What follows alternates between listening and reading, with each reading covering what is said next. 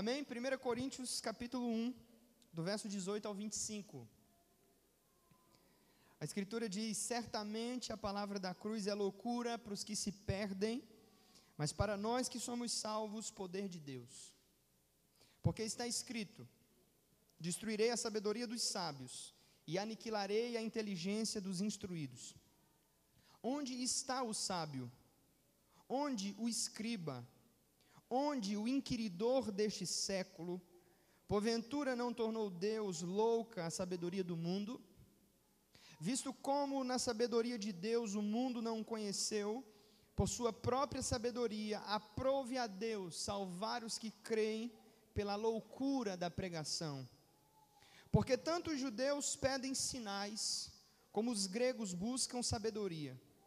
Mas nós pregamos a Cristo crucificado, escândalo para os judeus, loucura para os gentios.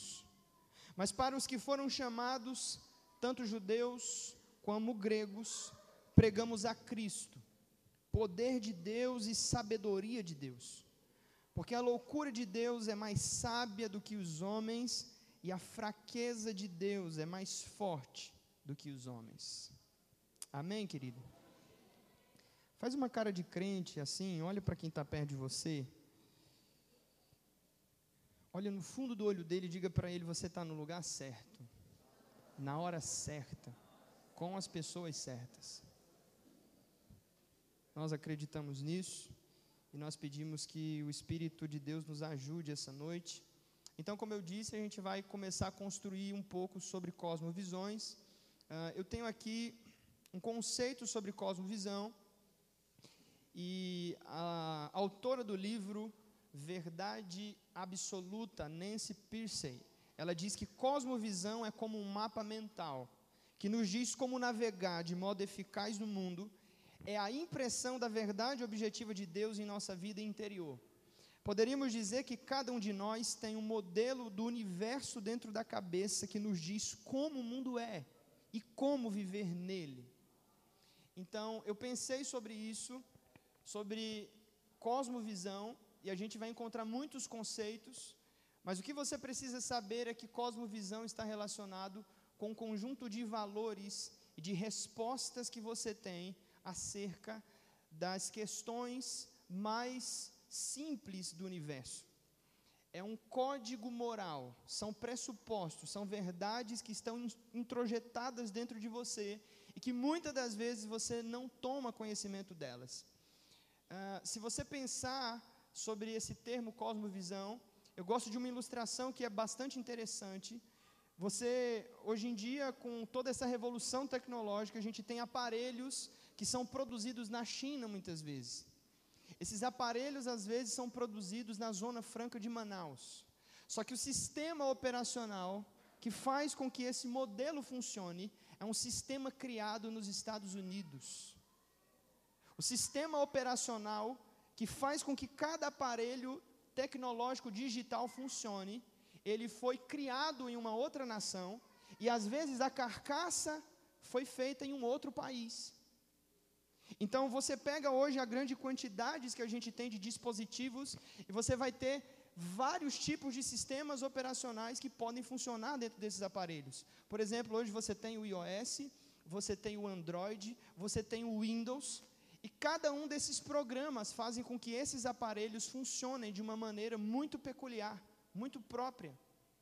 Outro autor vai dizer que cosmovisão é como se fosse as lentes que nós utilizamos para enxergar e para se conectar com o mundo à nossa volta. É como nós interpretamos os eventos. Então imagine que se eu tivesse aqui nessa noite eu desse um óculos de cores diferentes para cada grupo de pessoa aqui nessa igreja. Então, algumas pessoas iam utilizar, alguns grupos iam utilizar o óculos de cor verde, e outras pessoas iam utilizar o óculos de cor vermelha, e outras, por sua vez, o óculos de cor amarela. E quando eu perguntasse para essas pessoas que cor é o mundo, elas iriam responder para mim conforme a sua perspectiva, conforme a sua cosmovisão. É por isso que algumas vezes nós estamos falando sobre o mesmo assunto com algumas pessoas. Eu não sei se você já teve essa experiência, mas, por exemplo, você encontra uma pessoa que não é cristã, que não crê em um único Deus, que não tem a Bíblia como regra de fé e prática, como verdade absoluta, e você começa a conversar sobre ela, sobre, por exemplo, a condição política do nosso país. E você começa a conversar com a pessoa e a pessoa começa a falar algumas verdades. E ela diz: Olha, o problema do Brasil é a educação. E você fala: Tá certo. E ela começa a dizer: É, porque os professores são mal remunerados. E aí você concorda com a pessoa, realmente ela tem razão. Mas sempre chega naquele ponto da conversa onde a pessoa diz assim: É por isso que a gente precisa levantar um partido político que faça a diferença.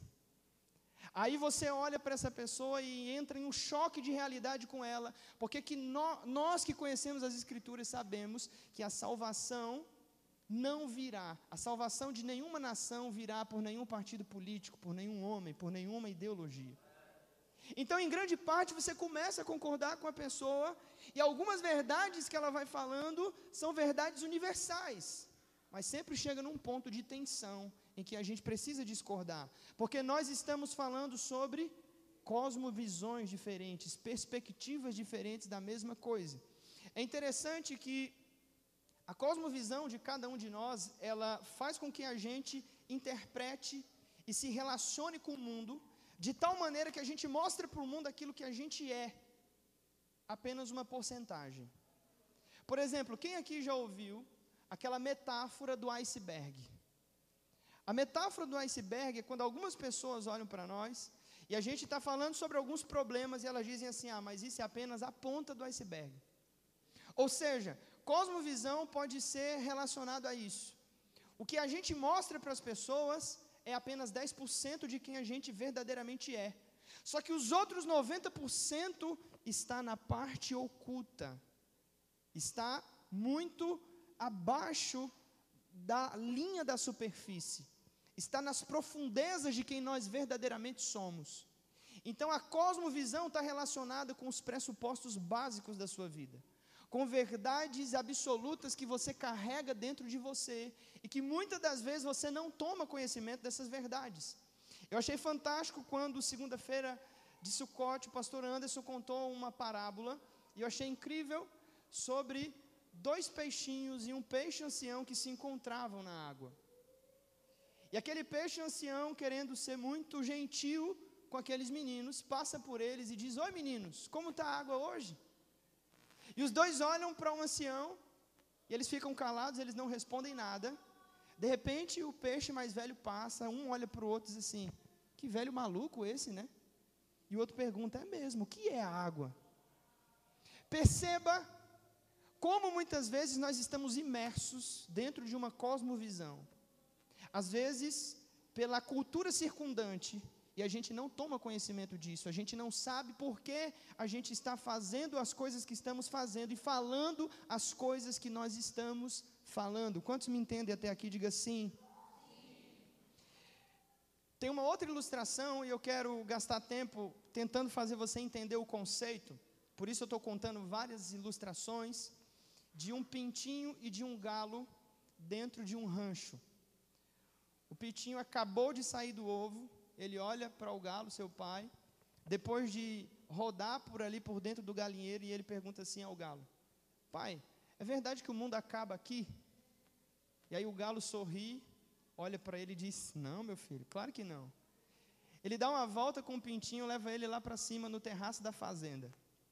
Ele faz com que ele olhe e diga: Olha, está vendo lá onde vai aquelas montanhas? E o pintinho de ensino estou vendo, ele diz: Pois é, o mundo acaba ali. Sobre isso, Arthur Schopenhauer vai dizer que todo homem toma os limites do seu próprio campo de visão como os limites do mundo. O que eu quero dizer é que você não enxerga o mundo como ele é. Você enxerga o mundo através das lentes que você utiliza. Todos os eventos que nós interpretamos, nós interpretamos através da nossa cosmovisão. A questão é que a cosmovisão é como se fosse um sistema operacional que faz com que você funcione e processe de acordo com um mecanismo que está dentro da sua mente. Isso é cosmovisão. Então, cosmovisão é um assunto que faz parte de toda a vida, como nós a vemos, como nós a vivemos. Ela define o que a gente fala, o que a gente ouve, o que a gente consome, com quem a gente se relaciona, ela define as nossas parcerias e ela define as nossas escolhas. Então, olha para quem está do seu lado e diga para ele: todos nós possuímos uma cosmovisão. Agora, deixa eu tentar é, mostrar para você como a cosmovisão é formada. Então, aqui nós trabalhamos sempre duas vezes por ano com um curso que é muito difundido entre os nossos discípulos, chamado de Os Quatro Temperamentos. E sobre isso, você vai começar a entender que a personalidade humana ela é formada sempre por duas cargas. Então, os temperamentos, eles dizem respeito da carga biológica. São coisas em nós que não vão ser mudadas, mas elas vão ser aproveitadas pelo Espírito Santo dentro das nossas capacidades. Quantos me entendem? Diga sim. O que eu estou dizendo é que na formação da nossa personalidade você tem dois agentes. O primeiro agente é o seu temperamento, diga comigo, fator biológico. Agora existe um segundo caractere que forma o nosso a nossa personalidade. Isso se chama o nosso caráter. A pergunta é, pastor, como o caráter humano ele é desenvolvido? Então presta atenção. O nosso caráter é igual os nossos relacionamentos com a nossa família nuclear, ou seja, a psicanálise e a psicologia defende que a criança nos primeiros sete anos de idade ela precisa viver, se relacionar com a família nuclear para que a família nuclear possa imprimir nela os valores e os conceitos mais importantes acerca do universo, da vida, da existência de si mesmo. É por isso que você vai perceber que em nações como Estados Unidos da América, por exemplo, os pais não deixam os filhos estudarem no colégio antes de serem alfabetizados e antes de terem o seu caráter formado. Por quê? Porque todo educador aqui sabe que a criança é como se fosse uma página em branco. E tudo aquilo que a sociedade imprimir nela, de fato aquilo vai ficar marcado. Então, algumas culturas, elas têm essa maneira de proteger os seus filhos, e eles não deixam que outras pessoas, com outras cosmovisões, com outras ideologias, ensinem os seus filhos, eles mesmos querem fazer isso. Então, nesses primeiros sete anos de vida, as experiências que a gente tem com a nossa família nuclear é importante para difundir o nosso caráter. Mas além disso, além dessas experiências com a família básica, pai, mãe, avô, avó, tios, além disso, existe uma segunda questão que envolve, que interfere, que na verdade é, é, produz o nosso caráter. Isso se chama cultura circundante. Ou seja, aquela história de que o homem é produto do meio aonde ele vive. Dependendo da cultura qual você faça parte, essa cultura ela vai começar, de fato, a influenciar você. E a fazer com que você faça coisas, fale coisas, se comporte de maneira que muitas das vezes você não se deu conta de por que você faz aquelas coisas. Um segundo fator, além de cultura circundante, são as experiências que a gente tem na nossa vida. Então, se você pega uma pessoa Observe, a formação da personalidade dela passa por isso. Primeiro passa pela questão ah, da família nuclear ou dos relacionamentos que ela tem. Em segundo lugar, pela cultura qual ela faz parte. Em terceiro lugar, pelas experiências que ela desenvolve ao longo da sua vida. E isso vai determinar as suas escolhas. E as escolhas vão interferir no seu destino. Quando nós falamos sobre isso, nós sempre exemplificamos e explicamos para as pessoas: quer saber se alguém tem um bom ou mau caráter? Olhe para as últimas escolhas que ele fez na sua vida. Só que as escolhas não são um processo aleatório, a gente precisa entender que a gente vai sendo formatado ao longo da vida e sem saber a cultura circundante, os relacionamentos que a gente tem com a família nuclear, as experiências que a gente tem na vida e as escolhas que a gente faz interferem no nosso caráter. Por isso não existe ninguém sem caráter. Existem pessoas com bom ou pessoas com mau caráter. Quantos me entendem até aqui? Diga sim. Pastor, por que, que você está falando isso? Porque a gente tem um problema com a cultura que a gente vive. Nenhuma cultura é neutra, deixa eu dizer isso para você. Não existem culturas neutras. Todas as culturas das nações estão manchadas pelo problema do pecado. E nós precisamos, para viver nesse mundo, ter um filtro e saber o que de fato tem a ver com a cosmovisão da nossa confissão de fé e aquilo que não tem nada a ver com a cosmovisão da nossa confissão de fé. E por não entenderem esse problema, observe, por não entender essa base, é que a gente vive o problema da incoerência do povo de Deus na nossa nação. Porque nós temos uma cosmovisão inconsistente com aquilo que as Escrituras abordam. Você já viu pessoas que dizem que servem ao Deus único, que são discípulas do Senhor Jesus Cristo, que acreditam na Bíblia como a sua única regra de fé e de prática. Só que muitas das vezes você vai convivendo com essas pessoas e você vai vendo que essa pessoa não revela Jesus.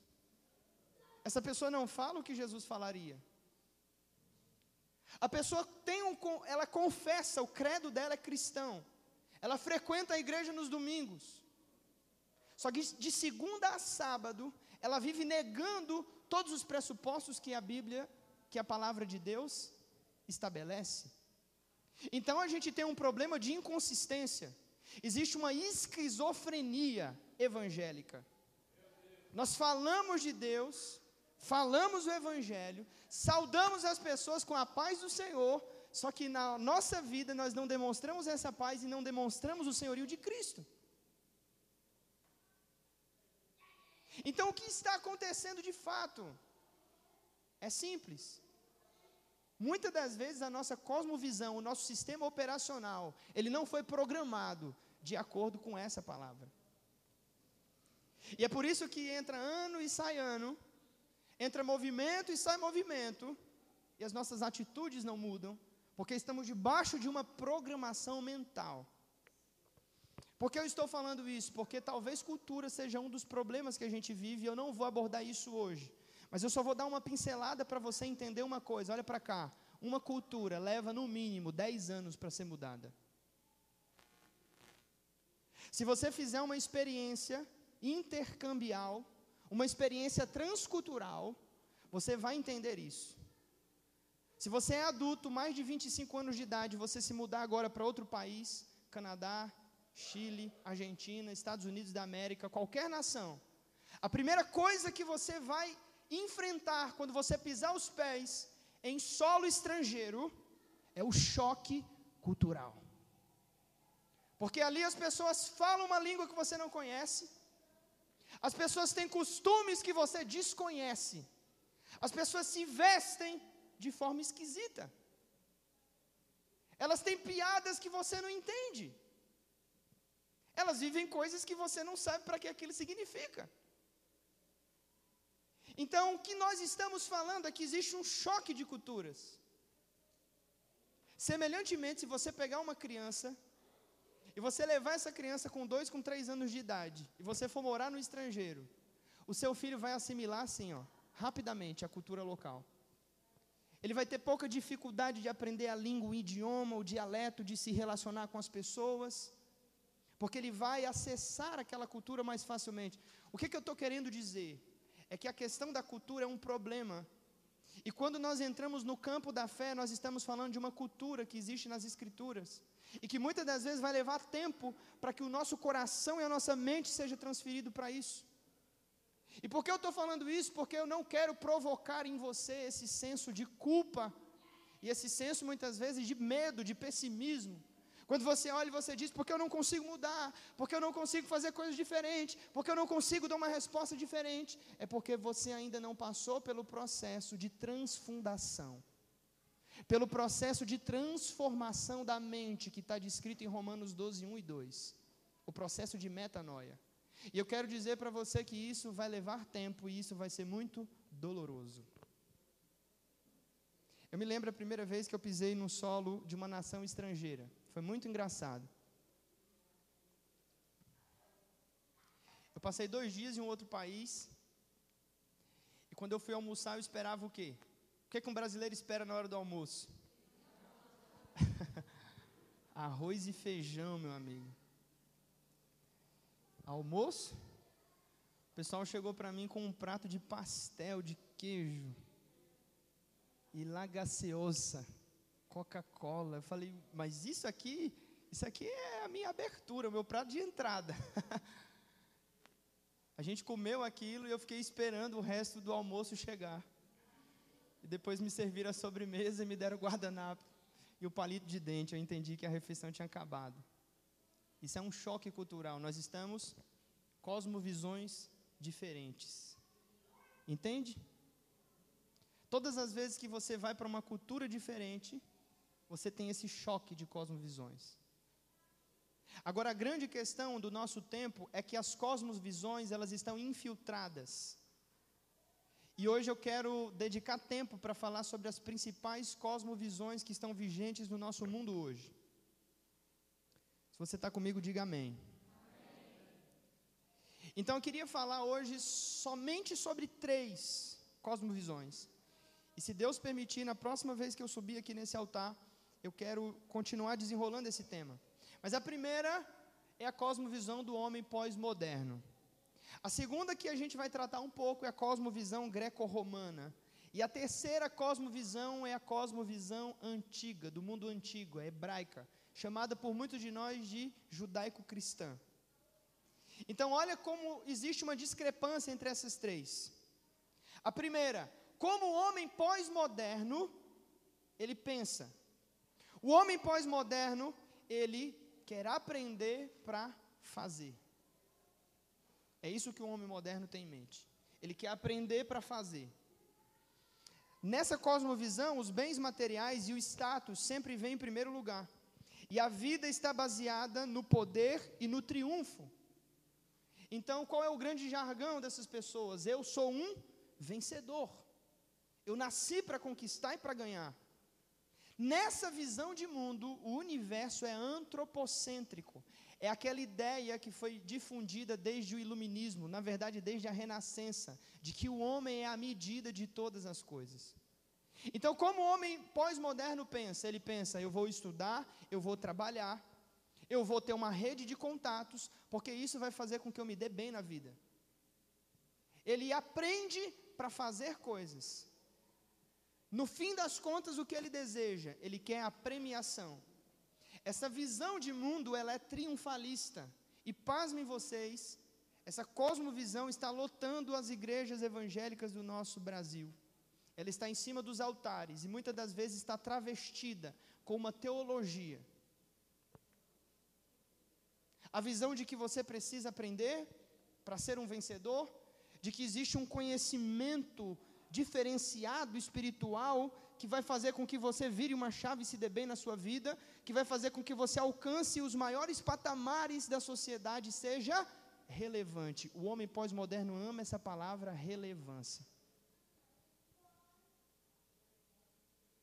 Muitas vezes, essa cosmovisão, ela vem travestida de um discurso de tolerância e do politicamente correto. E dentro dessa cosmovisão está intrínseco uma coisa que os especialistas chamam de o relativismo, ou seja, isso é verdade para você, para mim eu vejo diferente. Isso serve para você, para mim não serve. Essa é a sua verdade, não é a minha. Dentro desse discurso, nós vamos chegar na ideia de que todos os caminhos levam a Deus. Você já ouviu alguém falar isso para você? Uma pessoa da família se converteu, ela diz assim: Ah, estou feliz porque entrou na religião. Graças a Deus que ele está nessa religião. Mas eu, porque eu acredito que um homem precisa de uma religião. Porque ele acredita que toda religião faz bem, toda religião salva, e toda religião faz com que o homem vá morar no céu. O discurso aqui embutido é a tolerância, o respeito. E isso é o que as pessoas do nosso tempo chamam de o politicamente correto. Dentro dessa visão de mundo, nós não podemos falar sobre verdade absoluta, porque não existe verdade absoluta. Tudo é subjetivo, tudo é de foro íntimo. O que serve para mim, às vezes não serve para você. O que Deus pediu para mim, às vezes não pediu para você. E por aí vai. E a gente vai levando isso como se isso fosse uma verdade nas Escrituras. Só que a palavra de Deus vai condenar abertamente essa postura. A segunda cosmovisão, muito difundida agora dentro da teologia cristã, eu gosto de chamá-la de a mentalidade greco-romana. Por que a mentalidade greco-romana? Porque agora o homem deseja aprender para saber, para entender as coisas. Veja como isso é uma verdade ardilosa, sutil, é capciosa. Ela não vem travestida de lobo, na verdade ela vem em pele de cordeiro. Quando Alexandre o Grande, ele cruzou o Esleponto rumo à atual Turquia, o que ele começou a empreender no mundo na época foi o tal do helenismo. Quem aqui já ouviu falar no helenismo? Helenismo significa a cultura de falar grego, de pensar grego. Alexandre o Grande, na época, levou para dentro do mundo oriental e do mundo ocidental a construção de algumas cidades chamadas de cidades de Alexandre ou Alexandria. E dentro dessas cidades, os seus apóstolos, os seus arquitetos, eles tinham um projeto empreendedor de fazer com que as pessoas conversassem em grego, adorassem os deuses da mitologia grega e apreciassem a cultura grega. Existe um adágio entre os professores de história que dizem que Roma conquistou o mundo militarmente, mas a Grécia conquistou o mundo culturalmente. Porque a partir de Alexandre o Grande, todos nós somos helenistas. Nós estamos dentro dessa água e a gente não sabe o que ela significa. A ideia de que o conhecimento é que é a chave. E o que importa para esse tipo de gente é que o conhecimento está ligado à virtude. Então eles desprezam até mesmo os bens materiais, mas eles sempre colocam o conhecimento e a busca pelo saber em primeiro lugar. É o chamado de gnosis, o amor pelo conhecimento, a filosofia, o amor ao saber, a sabedoria. Dentro dessa cosmovisão, o sucesso está ligado ao conhecimento e ao saber. Essa cosmovisão ama a filosofia e a hierarquia. E o conhecimento para eles é o centro de todas as coisas. Percebe a diferença? O homem pós-moderno pensa que o homem é o centro. Ele é antropocêntrico. Dentro dessa segunda mentalidade, o que é o centro?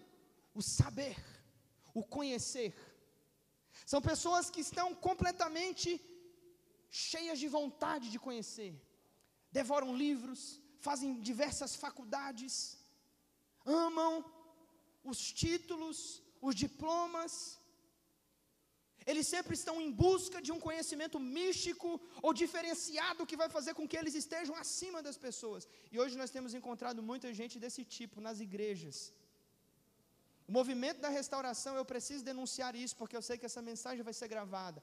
Tem fabricado pessoas de mentalidade grega em massa. E muitas das vezes eles falam em hebraico, mas eles pensam em grego. Quando Paulo chegou em Atenas, a Bíblia diz que a cultura ateniense era essa: falar e ouvir as últimas novidades. Para eles, o que importa é o conhecer. O que difere completamente da terceira cosmovisão que a gente vai analisar junto hoje, chamada de a cosmovisão do mundo antigo, ou a tradição judaico-cristã. Nessa terceira linha, observe a diferença. Você aprende para obedecer. Vou repetir. O homem pós-moderno conhece para fazer. O homem de mente greco-romana conhece para saber, porque para eles o conhecimento é a virtude. Mas dentro da perspectiva cristã, o homem conhece para adorar a Deus e reverenciá-lo. O conhecimento só tem o propósito de obedecer, de obedecer à vontade suprema. E é por isso que quando Paulo ele escreve o seu cântico que foi ministrado aqui nessa noite, baseado em Romanos 11:36, ele diz: Ó oh, profundidade das riquezas, tanto da, saber, da sabedoria como do conhecimento de Deus, quão insondáveis são os teus caminhos, inescrutáveis são os teus juízos, porque dele, por ele e para ele são todas as coisas, glória pois a ele eternamente. Amém. Entenda a diferença. Paulo faz um compêndio teológico, que é a carta aos Romanos, mas ele chega no final e ele não tem algumas respostas para as perguntas. Então, o que você faz quando você não tem resposta para as perguntas? Você se coloca de joelho e diz: Porque dele, por ele, para ele são todas as coisas, glória, pois a ele eternamente. Amém. Nós não temos o interesse de saber todas as respostas da existência humana. Como dizia um teólogo, que já dorme no Senhor, mas um homem que formou grandes pastores e líderes no nosso Brasil, Russell Pechid. Ele diz que a Bíblia não tem compromisso com as suas curiosidades. A Bíblia tem compromisso em revelar a vontade de Deus. Sabe aquelas perguntas que a gente gosta de fazer, difíceis? Tipo, ah, onde estavam as esposas que casaram com Caim e Abel? Ou tipo, ah, de onde é que vem Melquisedeque? De qual linhagem ele vem da Bíblia? Ou tipo, como vai ser o nosso corpo glorificado, pastor? Como ele vai ser? Deus não tem preocupação em falar essas trivialidades. Isso faz parte da curiosidade humana. Deus é totalmente outro. Ele não precisa de forma nenhuma satisfazer as nossas ansiedades e as nossas necessidades. Ele só precisa revelar para você o que é principal, o que é verdadeiro, o que vai fazer você ser um filho de Deus.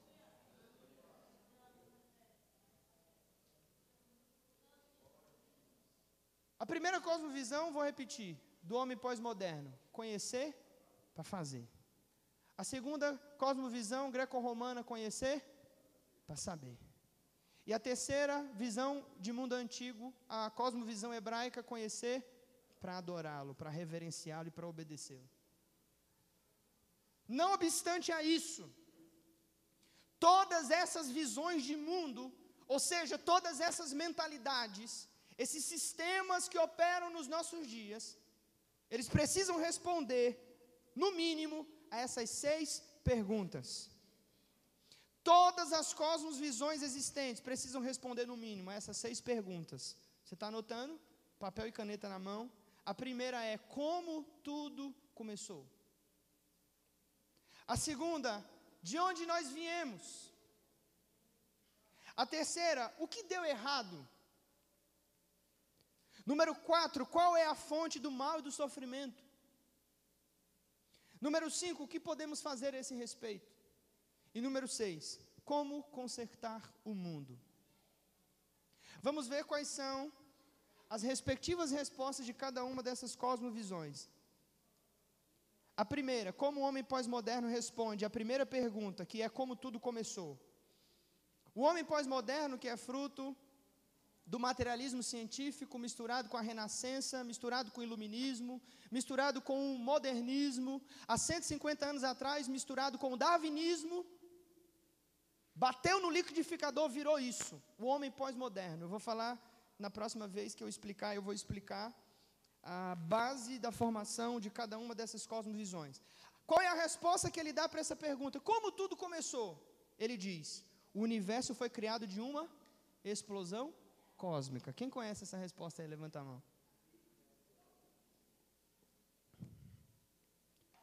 Hoje no mundo, se você oferecer para uma criança ou para um estudante uma resposta alternativa a essa, você é chamado de radical religioso.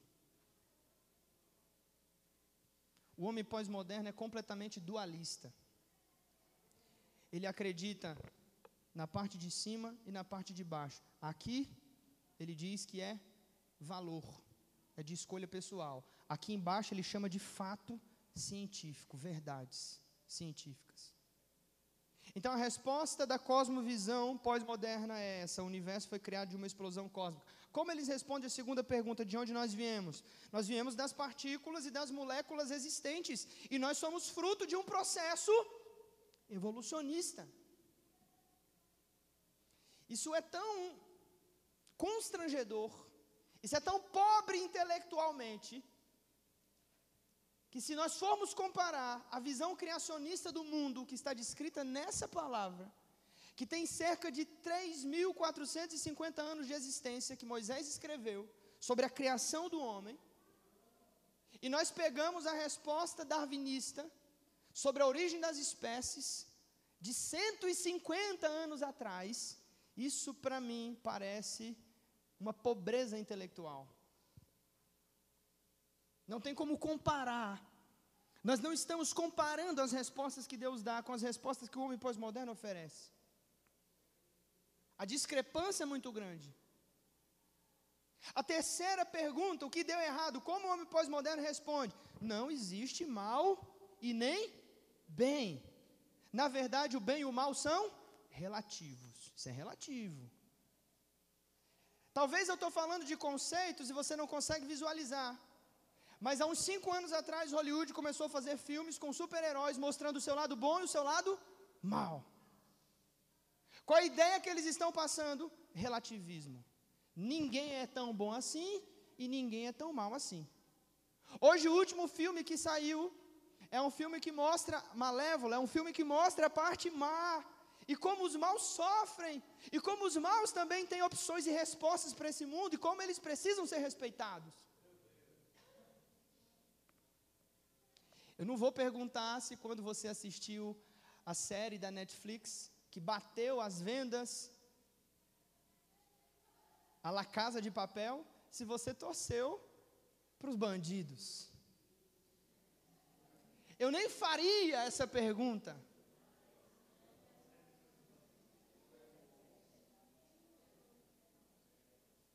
Você está entendendo que cosmovisão está associada e está relacionada com os fatos da vida, como a gente interpreta esses valores e como a gente responde a eles? Eu vou falar muito mais ao longo dessa série sobre outros exemplos, mas eu preciso fundamentar isso. Número 4. Qual é a fonte do mal e do sofrimento? Qual é a resposta do homem pós-moderno nessa pergunta, Tiago? As pessoas precisam evoluir. A pessoa tem que evoluir. Pessoa tem que buscar a melhor versão dela mesma. Quem aqui já ouviu essa expressão? Seja o melhor de você mesmo. Sabe o que a Escritura diz sobre isso? Olha para cá. Não existe parte boa em você. Sabe o que Deus quer fazer com você? Ele quer matar você na cruz. Porque você estraga todos os planos de Deus, sempre. O que você precisa fazer é morrer na cruz de Cristo e ser ressuscitado e vai viver uma nova criação, é uma outra versão, não é a melhor versão de você mesmo. Só que essas verdades vão entrando dentro do nosso bojo de doutrinas, elas vão entrando dentro das nossas conversas, dentro das nossas casas e a gente não percebe. A quinta pergunta, o que fazer a esse respeito? A resposta do pós-moderno é: a resposta está na tolerância e no respeito. E cada um deve respeitar a posição do outro. Os universitários aqui sabem do que eu estou falando. Dentro de uma sala de aula, quando se levanta questões morais, sobre, por exemplo, o casamento homossexual. Qual que é a maior quantidade de respostas que tem na sala do homem pós-moderno? Não, isso aí eu respeito. Se meu colega quer ser, ah, eu respeito ele. Eu gosto dele do jeito que ele é, eu respeito essa opção dele, mas isso não vai mudar em nada quem ele é. Quem já ouviu essa resposta aqui? Levanta a mão. Número 6. Como consertar o mundo? Resposta do homem pós-moderno. Podemos consertar o mundo através da ciência, da tecnologia e do misticismo. Até a modernidade, a ciência não dava crédito as forças misteriosas que regem o universo. Mas dentro da pós-modernidade, como a modernidade não entregou o mundo que eles prometeram, eles entregaram que através da tecnologia o homem teria um mundo perfeito, uma harmonia tranquila, um mundo de paz, de justiça social, uma verdadeira um verdadeiro paraíso na terra, um jardim do Éden na terra. Mas o homem moderno falhou nas suas promessas e aquilo que a modernidade prometeu, ela não entregou. Então o homem pós-moderno já veio com uma outra roupagem. Agora ele acredita em forças misteriosas no universo, sempre no plural. Quais são as seis respostas da formação da cosmovisão que os gregos, a mentalidade greco-romana, dá? Como tudo começou? Foram os deuses que nos criaram.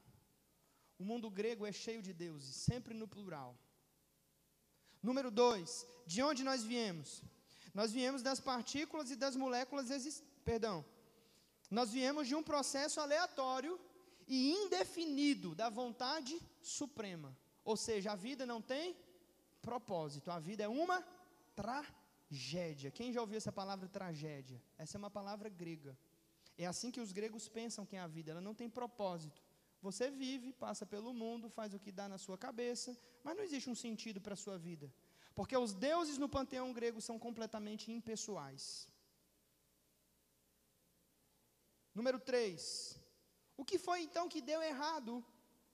Eles respondem: nada deu errado. A vida é uma tragédia. A gente só está aqui de passagem. Número 4. Qual é a fonte do mal e do sofrimento?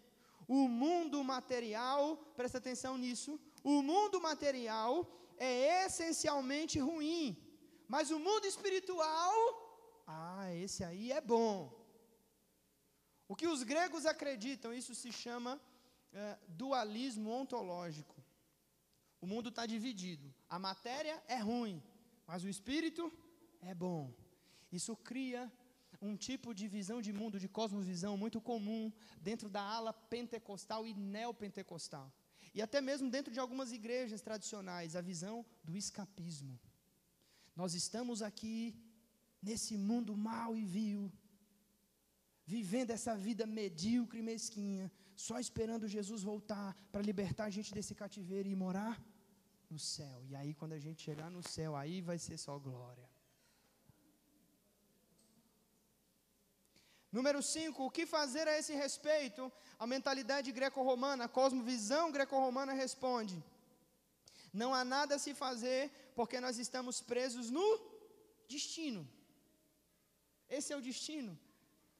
Está lembrando, Rômulo, do livro que eu te emprestei? Os gregos acreditam basicamente em duas doutrinas: a doutrina do fatalismo e do dualismo ontológico. E eles têm uma história que eles utilizam ah, para ilustrar essa verdade. Chama Delfos e a Moira. Quem aqui já ouviu falar? É mais ou menos assim que funciona. Existia um oráculo na Grécia Antiga. E ele tinha as respostas para todas as coisas do mundo. Todas as vezes que os homens queriam saber o futuro, eles iam até Delfos. Como ele dava as respostas?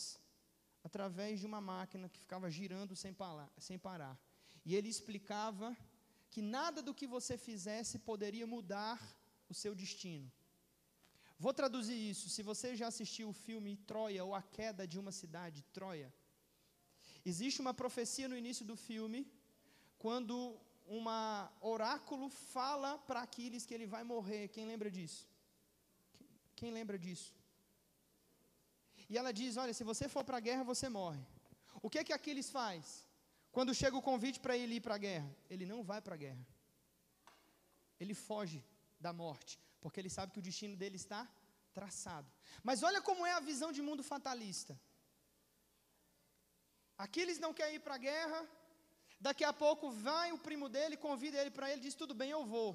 Só que eu vou, vou dar uma enganada em Agamenon, vou dar uma enganada nos meus compatriotas. Então eu chego lá na base, mas eu não luto. Então ele vai para a guerra, leva os soldados dele, mas ele fica dentro do barco. Ele não luta. Porque ele pensa: se eu lutar, eu morro. Porque o oráculo falou que eu vou morrer. E ele fica lá. Só que dentro da visão de mundo grega, os deuses sempre pregam nos homens peças. Isso é a tragédia. Então aqui ele está dormindo nos seus aposentos e de repente o primo dele pega o capacete dele, a armadura dele, a espada dele e vai lutar. Só que o menino é jovem, inexperiente. E ele é morto no campo de batalha. A notícia chega a Aquiles, ele fica revoltado. E o que, é que ele faz no final das contas? Ele luta. E o que acontece no final? Ele morre. Ele luta com um grande guerreiro, Heitor, ele vence a guerra, ele vence aquela batalha e todo mundo pensa: poxa, o cara vai se dar bem. Só que no final do filme ele está indo embora Então uma flecha sai de um arco, acaba acertando no seu calcanhar, e Aquiles morre. E por isso os gregos usam essa expressão, o calcanhar de Aquiles, a parte fraca.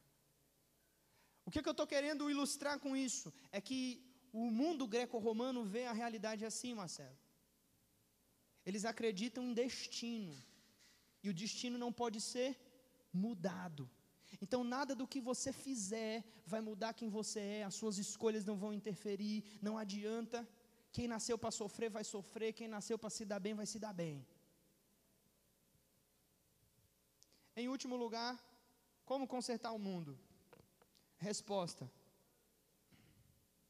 só depois que a gente desencarnar, morrer, sair dessa matéria, e aí sim, nós vamos poder viver um mundo bom no céu. A ideia platonista de céu. Agora vamos ver essas seis perguntas dentro da cosmovisão antiga, hebraica, ou na mentalidade judaico-cristã, como eu gosto de chamar. Primeira pergunta: como tudo começou? O universo foi criado pela palavra de Deus através de um design inteligente. Hebreus capítulo 11, versículo 3 está escrito: Porque pela fé entendemos que os mundos foram criados pela palavra, de maneira que aquilo que existe veio a existir do que não é aparente. Deus disse e tudo se fez do nada. Segunda pergunta: de onde viemos? Qual a resposta da cosmovisão judaico-cristã? Viemos de Adão, o primeiro ser humano criado à imagem e semelhança do Deus único e verdadeiro. Atos capítulo 17, verso 26. Quando Paulo está no, no Areópago, na coluna de Marte, ele prega ao povo de Atenas dizendo que o homem foi criado de Adão e por isso todos os homens vêm de um só.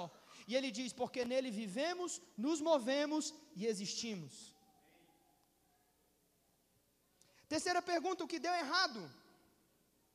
O pecado de rebelião contra o Criador no jardim do Éden levou a raça humana ao sofrimento. Romanos capítulo 3, verso 23. Porque todos pecaram e carecem da glória de Deus.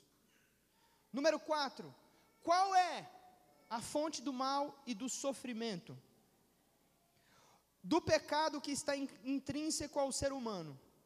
O homem é mau e vive uma vida de rebelião contra o seu Criador e por isso o homem precisa de um Salvador. Número 5. A pergunta é: o que podemos fazer a esse respeito?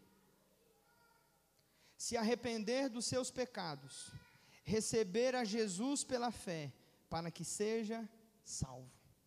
Atos capítulo 3, verso 19 fala de arrependimento e conversão de pecados, e Atos capítulo 4, verso de número 12, quando Pedro está pregando, ele diz: Porque não existe nenhum homem debaixo do céu dado entre os homens pelo qual importa que sejamos salvos, a saber o nome do Senhor Jesus Cristo. Número 6.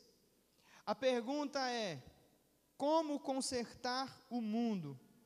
A resposta: viver de acordo com a vontade de Deus revelada nas sagradas escrituras. João capítulo 17, verso 17 está escrito: Nada podemos contra a verdade, santifica-os na verdade, a tua palavra é a verdade. Entende como cada um desses sistemas vão dar respostas diferentes para as mesmas perguntas? O que a gente vai aprender nesses dias, se Deus nos ajudar, e, e quando eu tiver a oportunidade de falar, é que às vezes existe uma incoerência, às vezes existe uma discrepância, uma esquizofrenia naquilo que a gente diz que acredita e naquilo que a gente vive. E eu vou falar por que isso acontece e como a gente pode combater isso. Para fechar, eu quero dar um exemplo sobre talvez a maior transfundação, a maior metanoia que houve na história da humanidade. Sabe qual é o nome do sujeito? Você deve estar pensando nele. Não, o nome dele não é Paulo. O nome dele é Saul. Olha que paradigma engraçado. Na antiga aliança você tinha um Saul que foi ungido rei e foi deposto pelo próprio Deus. Esse Saul perdeu a revelação divina e começou a ser atormentado por demônios. E a sua vida foi uma tragédia. Ele começou bem, mas ele terminou mal. Só que na aliança renovada a gente tem um outro Saul. E por causa do helenismo, porque na época todo judeu procurava um nome grego, um nome gentio, para se apresentar ao mundo gentio, deram para ele esse nome de Paulo. E por conta disso, existe esse segundo Shaul.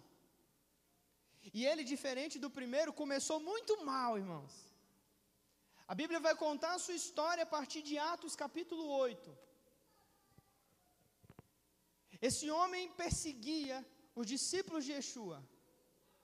Ele dava o voto, o consentimento dele para que eles fossem mortos.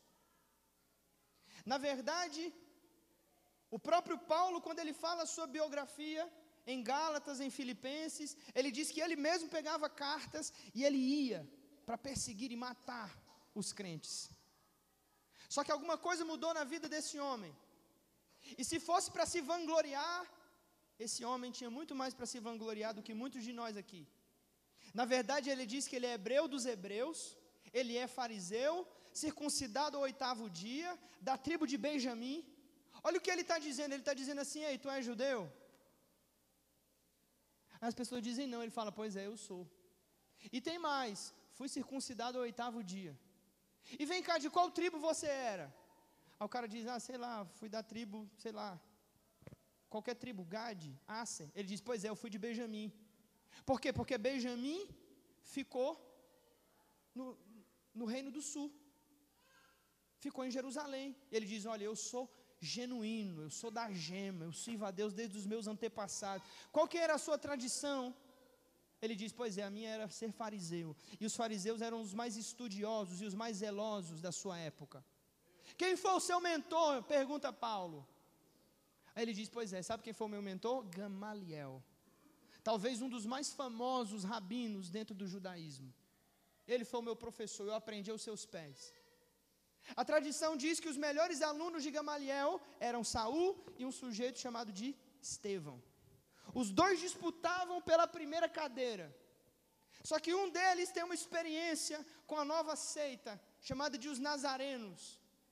E ele abraça a fé em Yeshua. E esse Estevão agora é levantado na igreja como um dos sete diáconos. E ele começa a pregar em toda Jerusalém, mostrando pela palavra que Yeshua era o Messias prometido. E Paulo está olhando aquilo e ele não entende porque que aquele sujeito, que há poucos anos atrás estudaram juntos, fizeram academia juntos, eles compartilhavam das mesmas ideias, mas agora Estevão mudou. Ele está falando diferente. A Bíblia diz que quando Estevão pregava, o olho, o rosto dele ficava iluminado pela presença do Espírito Santo. Paulo começou a ser tocado pelo ministério de Estevão em Atos 8. Ele não entende o que está acontecendo. Mesmo assim, ele consente para a sua morte. Só que aquele evento foi o primeiro choque cultural na vida dele. Eu acredito que ele sai dali e as reservas dele, na verdade, as bases dele já estão fragilizadas pela convicção que aquele homem mostrava a testemunhar que Jesus era o Filho de Deus, que veio que viveu, que pagou o preço pelos nossos pecados, que ressuscitou. Paulo está pensando naquilo quando ele vai para Damasco. Ele pega cartas com alguns dos principais para prender os crentes, a fim de matá-los. E no meio do caminho ele diz, lá em Atos 27, que uma luz apareceu. Ele caiu no chão e ele ouviu uma língua em voz hebraica dizendo: Saul, Saul, por que você me persegue? Ele pergunta: Quem é você? E ele diz: Eu sou Yeshua, quem você persegue.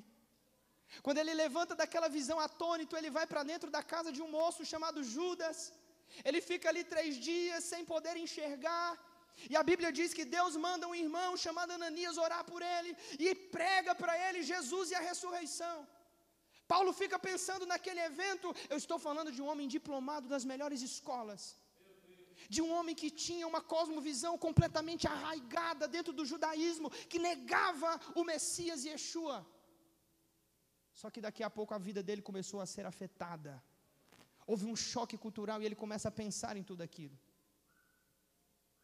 Alguns de nós, quando lemos a Bíblia, pensamos que Paulo levantou no outro dia e já começou a pregar. Só que diferente desse mundo de hoje, que a gente exige respostas rápidas,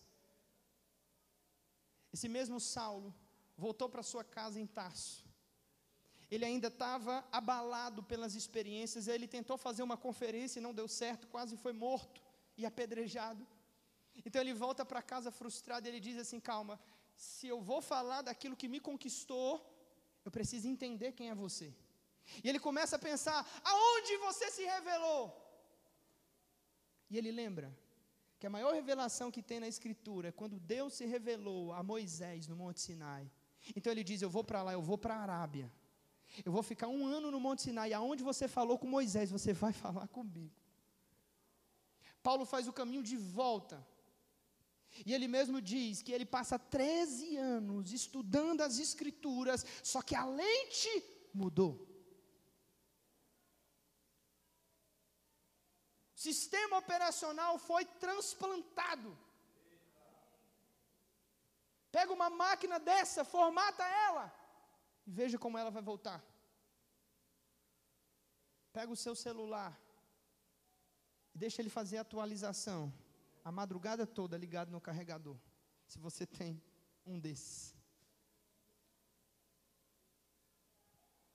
É disso que eu estou falando é de mudar o sistema operacional que está dentro de você, de você sofrer uma transmutação, uma transfundação. Paulo chama o que aconteceu com ele em Romanos 12, 1 e 2 de meta-nus. Meta é mudança, nus é mente. Ele está dizendo: a minha mente foi expandida. E a expansão da mente é, uma, é um processo lento e doloroso. Só que deixa eu falar uma coisa para você. Depois que a sua mente é expandida, ela jamais retorna ao tamanho original. Se algumas vezes você tem algumas atitudes, ou você dá algumas respostas, que não estão de acordo com as bases que nós falamos aqui hoje, é porque o seu sistema está precisando ser transplantado. Você precisa de uma metamorfose. Eu queria ter tempo, mas hoje eu vou ficar por aqui. Eu queria convidar o Ministério de Louvor, não sei se estão aí. Vamos louvar aquele hino que a gente cantou no começo. Vamos pedir que o Senhor nos dê espírito de sabedoria e revelação para entender essas verdades.